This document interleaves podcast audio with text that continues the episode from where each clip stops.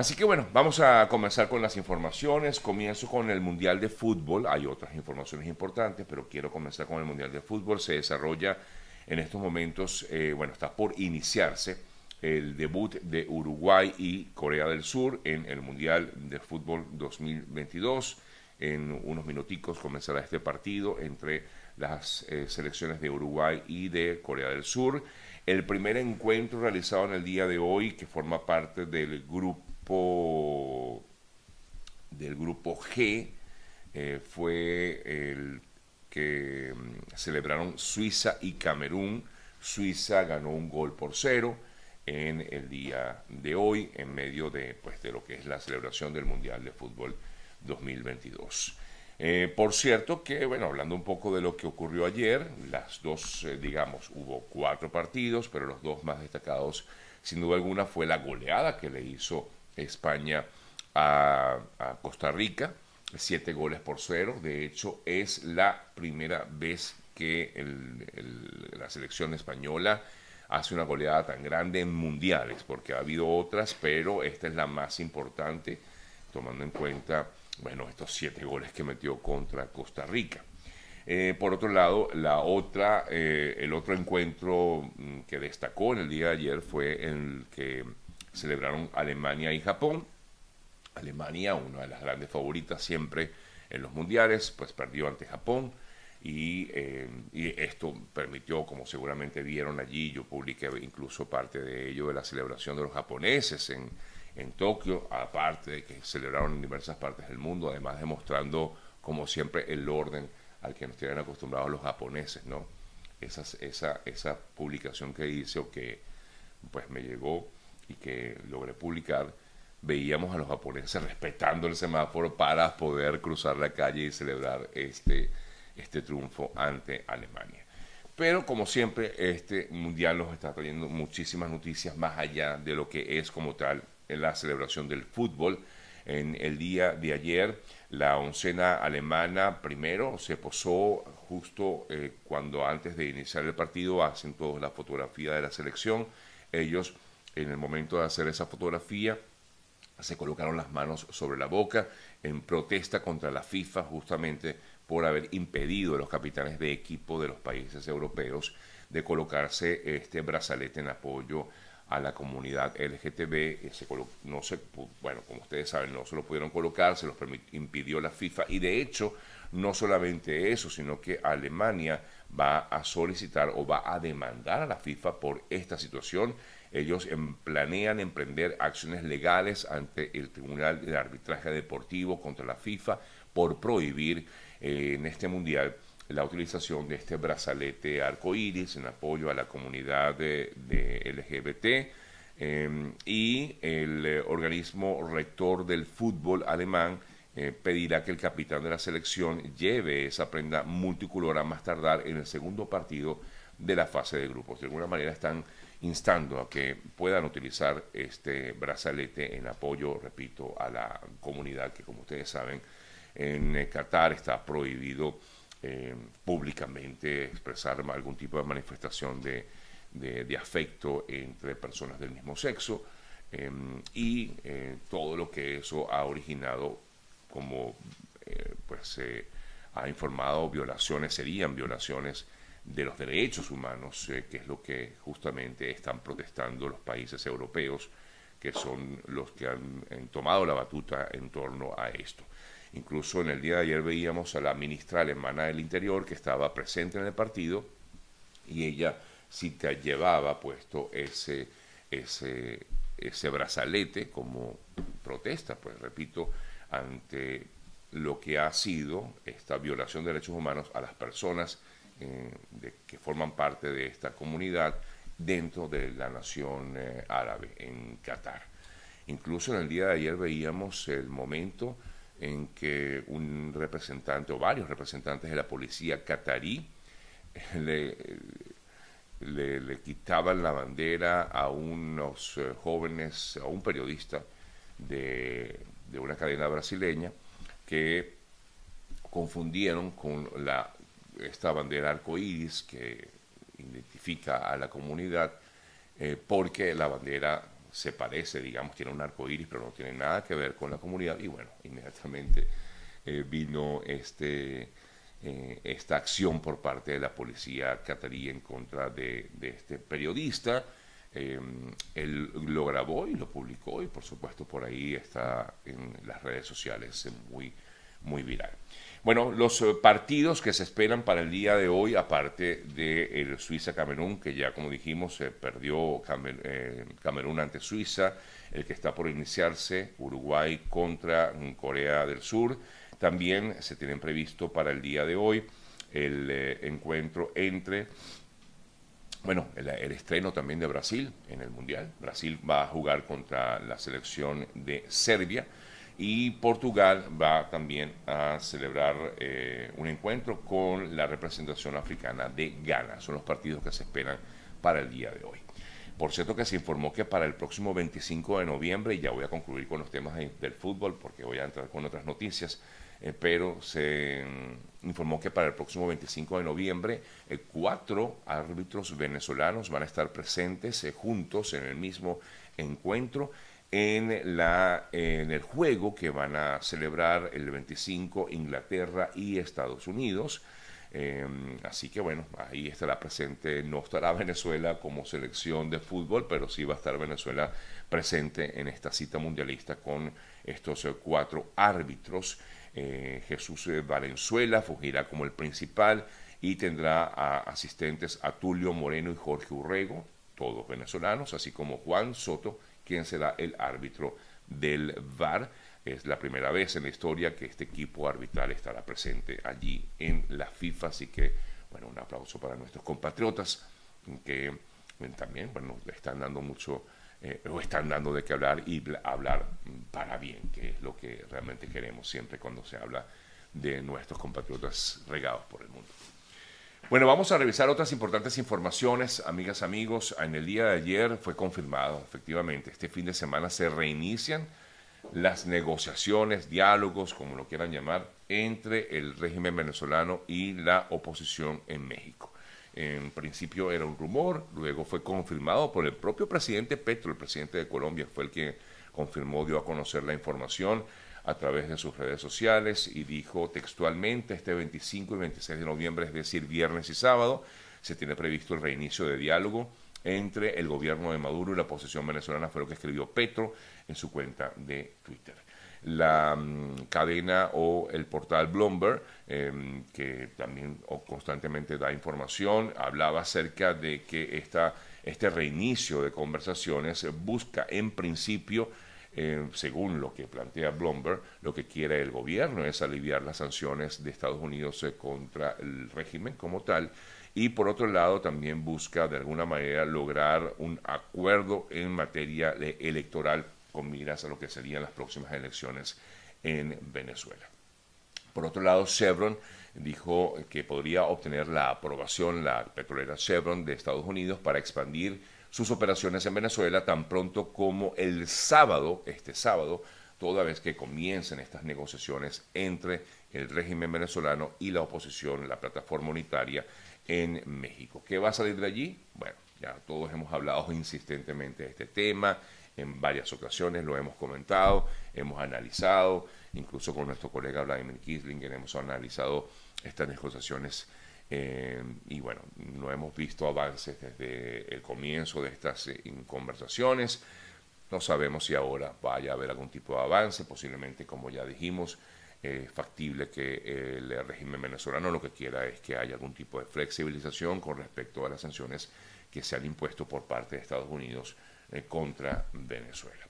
Hablando un poco de esta situación, de lo que vive Venezuela, hay información del día de hoy que refleja o que indica, mejor dicho, que el avión de Entrasur, se revela que el avión de Entrasur, eh, que estaba en Argentina retenido, habría sido usado para traficar oro para financiar a Hezbollah. Es la información que manejan varios medios de comunicación y que hoy está en los diferentes eh, portales como Infobae. Y voy a leer un poco lo que aquí se dice con respecto a esta aeronave. Estoy pues básicamente leyendo lo que ellos han informado, un documento interno de la aseguradora Lloyds alertó al mercado y a sus agentes administradores el tráfico ilegal de, oro venezolano hacia Irán, esto con el objetivo de supuestamente financiar las actividades de terroristas de Hezbollah.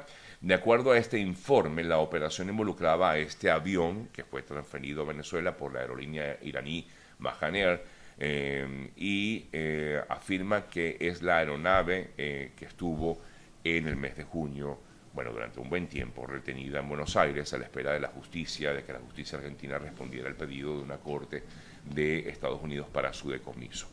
Este reporte se emitió el 28 de octubre del año 2022 y alertaba sobre el envío ilícito de oro por parte de las fuerzas Quds y, eh, y Hezbollah desde Venezuela a Irán para recaudar fondos para actividades supuestamente terroristas, facilitado por la venta de petróleo iraní en contravención de sanciones. Así que lo que se revela, amigas y amigos, es bien, bien alarmante, eh, pero es solo un informe lo que se ha presentado. Supuestamente este avión de Entrasur, que tanto dio de que hablar durante muchísimo tiempo, que estuvo retenido allí en Argentina, que si la tripulación fue detenida, luego fue liberada, tripulación iraní-venezolana, pues supuestamente este avión habría sido usado para traficar oro venezolano con miras a financiar a el grupo islamista eh, Hezbollah en Irán. En otras importantes noticias destacadas a esta hora de la mañana, bueno, vamos a, por supuesto, también mm, presentarles otras importantes informaciones mm, destacadas en las últimas horas en relación con eh, este caso que ha dado mucho de hablar de, estas personas que es que no sé ni cómo decirlo, describirlo, pero bueno, vamos a tratar de, de ser lo más eh, eh, equilibrados posibles a la hora de dar esta información. El Ministerio Público venezolano sigue tras la búsqueda de estas personas que habrían participado en un video donde se observa a un pequeño, un menor de edad de unos 8 o 9 años siendo abusado por unas personas, la mayoría mujeres, bueno, varias mujeres, pero quien grababa era un hombre. El eh, Ministerio Público informó que estas personas eh, no han sido localizadas, por lo menos hasta ayer no habían sido localizadas, estaban siendo buscadas, incluso ya han sido identificadas, pero no han sido localizadas, por eso se activó una alarma o una alerta roja a Interpol para tratar de dar con el paradero de estas personas. Se ha informado también que el niño se encuentra en Venezuela y que estaría en buen estado de salud, que estaría bien, que no eh, tendría em, algún tipo de afectación, porque lo que se ve en ese video es que prácticamente el niño casi que lo asfixian, ¿no? Eh, pero em, el Ministerio Público ha dado a conocer esto del niño, lo digo a posteriori de lo que ha comentado el Ministerio Público, porque he visto algunas imágenes del menor de edad que estaría bien de salud, pero continúa buscándose a las personas que participaron en dicho, en dicho eh, video. el eh, Ministerio Público dijo que iba a mm, solicitar estas respectivas órdenes de aprehensión y la alerta roja a Interpol, como ya comentaba, porque presumen que estas personas no estarían en Venezuela. Fue allanada la residencia donde se grabó este lamentable video. Eh, no fueron encontradas las personas eh, que estaban allí y, o que estuvieron en, ese video, pero sí fueron allanadas o fue allanada la residencia y entonces están en estos momentos tras la búsqueda de estas personas. Muy, pero muy grave, insisto, esto que, ha sido divulgado por todos lados y que de verdad eh, deja mucho que desear. En otras noticias, el presidente colombiano Gustavo Petro firmó ayer una autorización que efectivamente permite que sea extraditado el hermano de Piedad Córdoba, Álvaro Córdoba, quien está siendo solicitado por Estados Unidos eh, para ser juzgado por mm, narcotráfico. Eh, había mucha expectativa sobre cuál sería la decisión de Petro, ya que se trata de un, del hermano de una muy eh, cercana eh, compañera de coalición del partido de, de, gobierno actualmente en Colombia, pero a pesar de ello, finalmente Petro firmó este, esta solicitud de extradición del señor Álvaro Córdoba a Estados Unidos. Revisamos otras informaciones en breve, pero antes quiero hablarles, por supuesto, de lo importante que es tener un estatus legal en este país y por eso siempre hacemos la recomendación de buscar asesoría legal. Para ello está, entre otros, la doctora Yesenia Iacona, que siempre, quien siempre está con nosotros aquí en nuestro programa todas las semanas. Arroba Yesenia Iacona es su cuenta de Instagram, puede contactarla por allí o también vía telefónica al 786 366 2632 786 366 2632 32. Es la doctora Yesenia Iacona, especializada en temas migratorios aquí en Estados Unidos. Em, otras informaciones, este tiroteo registrado en Virginia recientemente en un Walmart, eh, se pudo conocer que la persona que inició el tiroteo y que acabó con la vida de otras seis y que luego esa misma persona se quitó la vida, pues efectivamente se trataría del gerente de esta tienda Walmart ubicada en Virginia. Según explicó el jefe de la policía, eh, Mark Soleski, eh, los agentes cuando llegaron al supermercado pocos minutos después de la primera llamada de emergencia encontraron allí al tirador ya sin vida, eh, por lo que creen pues, que efectivamente esta persona se quitó la vida. El jefe de la policía dijo que el autor utilizó una pistola para disparar y no dio más detalles, solo que era empleado de la cadena Walmart, pero se pudo conocer después que esta persona efectivamente era eh, uno de los gerentes de, esta, eh, em, de este local. Se desconocen las razones, los motivos por los cuales inició este tiroteo y que acabó con la vida de seis de sus compañeros que estaban allí presentes en ese momento, que estaban ya prácticamente por cerrar la tienda.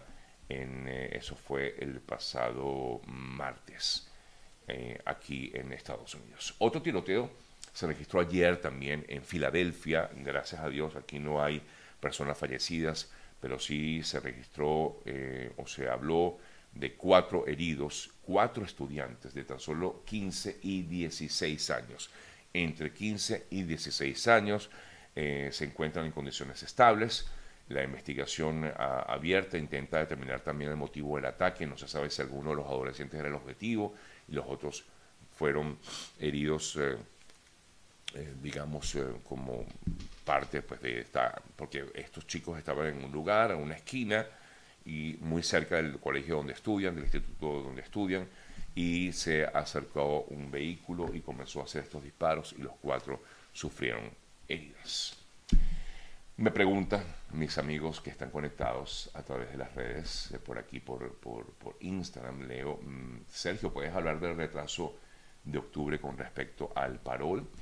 Pues de eso hablamos ayer y no hay ninguna información oficial, quiero repetirlo.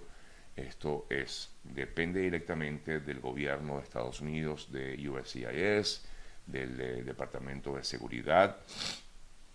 Todo parece indicar que eh, la gran cantidad de solicitudes ha hecho que esto comience precisamente a retrasarse.